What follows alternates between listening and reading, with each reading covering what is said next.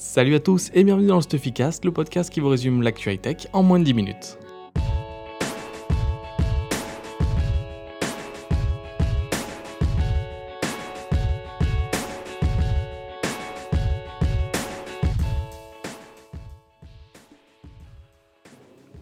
Je sors d'une petite semaine de vacances, je suis en pleine forme, j'enregistre mon Stuffycast, je suis trop content.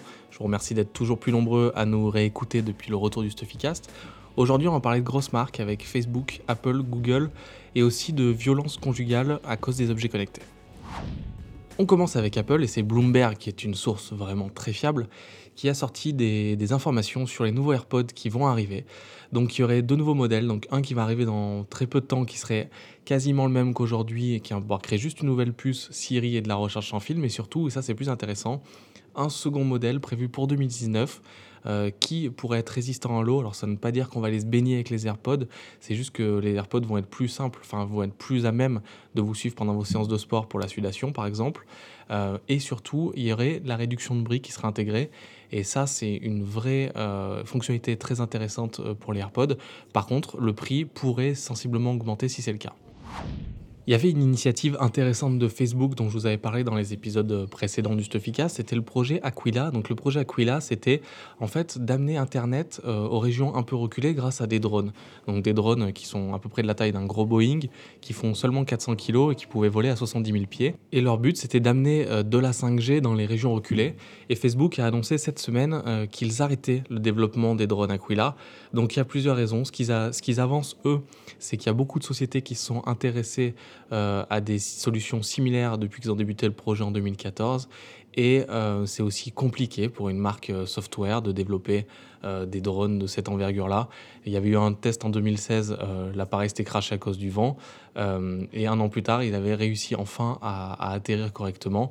Donc c'est clair que pour Facebook, c'était peut-être pas une, une, chose importante, surtout si d'autres personnes vont prendre en charge le fait d'amener de la 4G, de la 5G dans les pays un peu reculés. Le but pour Facebook, c'est que bien sûr, plus de personnes aient accès à Internet pour que plus de personnes aient accès à Facebook. Cette semaine, il y a le New York Times qui a sorti euh, une étude euh, qui est euh, intéressante mais surtout qui fait peur. c'est celle selon laquelle aux États-Unis et bientôt dans le monde, les objets connectés devenaient de plus en plus vecteurs de violence conjugale. Donc ce qui se passe en fait, c'est que dans des anciens couples, quelques femmes, et les témoignages sont de plus en plus présents, sont de plus en plus nombreux, se disent victimes de leurs objets connectés. Donc en gros, leurs ex-compagnons utilisent des objets de la domotique qu'ils ont eux-mêmes installés à l'époque pour euh, faire pression, une pression psychologique euh, sur leur, ex-compagnon. Et du coup, euh, par exemple, ça donne quoi? Ça donne l'utilisation à distance du thermostat pour monter et baisser la température. Ça donne je lance la musique avec un volume hyper fort d'un coup, je l'arrête. Et en gros, ça fait une grosse pression psychologique sur les victimes. ça se multiplie. Donc, faites pas ça à la maison. et je pense qu'il va y avoir de la législation là-dessus parce que c'est aussi une forme de harcèlement. Et il faut être très vigilant. Et surtout, si vous avez des objets connectés chez vous, eh ben, apprenez à vous en servir, apprenez à les configurer pour rester maître de votre installation domotique et surtout pouvoir changer les mots de passe quand euh, bah, il y a une séparation qui se passe ou qu'il euh, y a un hacker qui a pris contrôle de vos objets connectés. C'est quelque chose qui arrive de plus en plus.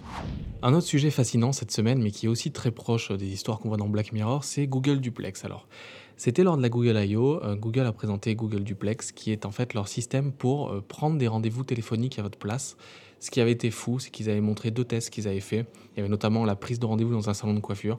Et sincèrement, c'était ultra difficile de savoir qui était euh, le robot ou l'interlocuteur. Donc le robot prend des, mimiques de la voix de personnes normales euh, et en fait c'est chargé tout simplement de prendre un rendez-vous pour une personne euh, qui l'assiste dans ce salon de coiffure. Et en gros, Google avait dit que les tests allaient débarquer un peu plus tard et en fait ils vont plus vite que ce qu'on pensait parce que les tests commencent dès maintenant. Il y a quelques utilisateurs aux États-Unis qui vont y avoir accès et Google va tester Google Duplex sur des restaurants, salons de coiffure, etc. Des commerces qui sont partenaires de Google My Business.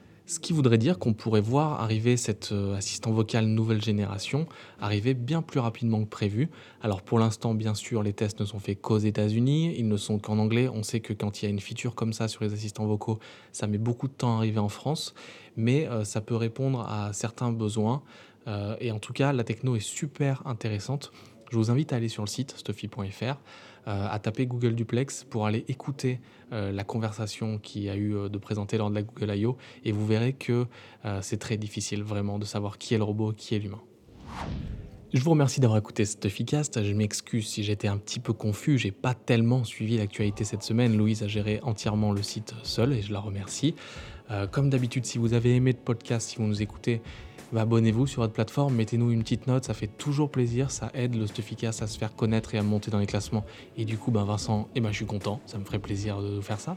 Si vous voulez m'envoyer un message, comme d'habitude, je vous invite à aller sur l'application encore.fm, anchor.fm, et vous pouvez laisser un message audio.